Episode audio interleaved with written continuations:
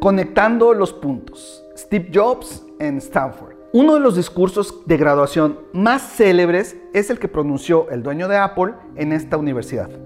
Él lo divide en tres secciones, pero hoy quiero hablarte solo de la primera parte, el concepto de conectar.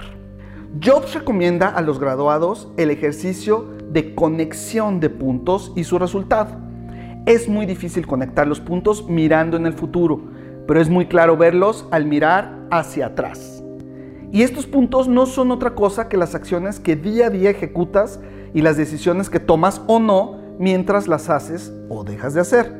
No te das cuenta hacia dónde te llevan. Tú simplemente adquieres experiencia, simplemente caminas, simplemente te resignas, pierdes o ganas. Pero al pasarte el tiempo, estas pequeñitas grandes decisiones conforman una serie de puntitos que al unirlos digamos que forman una figura hermosa o espantosa según sean los puntos que se unieron y tienen sentido o solo son puntos deshilachados y sin coherencia alguna. Tienes que confiar en que estos puntos de alguna u otra forma se conectarán. Steve Jobs decía que debes confiar en tu intuición y tu destino, la vida, karma o lo que creas. El conectar los puntos es ver lo que pasó en el periodo de tiempo y sus resultados.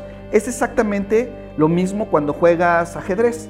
El movimiento de una pieza afecta todo el tablero y el movimiento prematuro de tu dama puede traer consecuencias desastrosas. Ahora bien, cuando tú dices, es que tengo mala suerte, es que nunca me va bien, es que me robó mi socio y un largo etcétera, yo te pregunto, ¿ya uniste los puntos, digamos, de un año para atrás?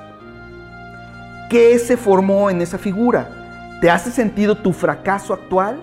al darte cuenta de las decisiones pasadas? ¿O por el contrario, si este año está siendo maravilloso, próspero y abundante, te invito a conectar tus puntos un año de esta fecha hacia atrás y revisa qué decisiones buenas tomaste.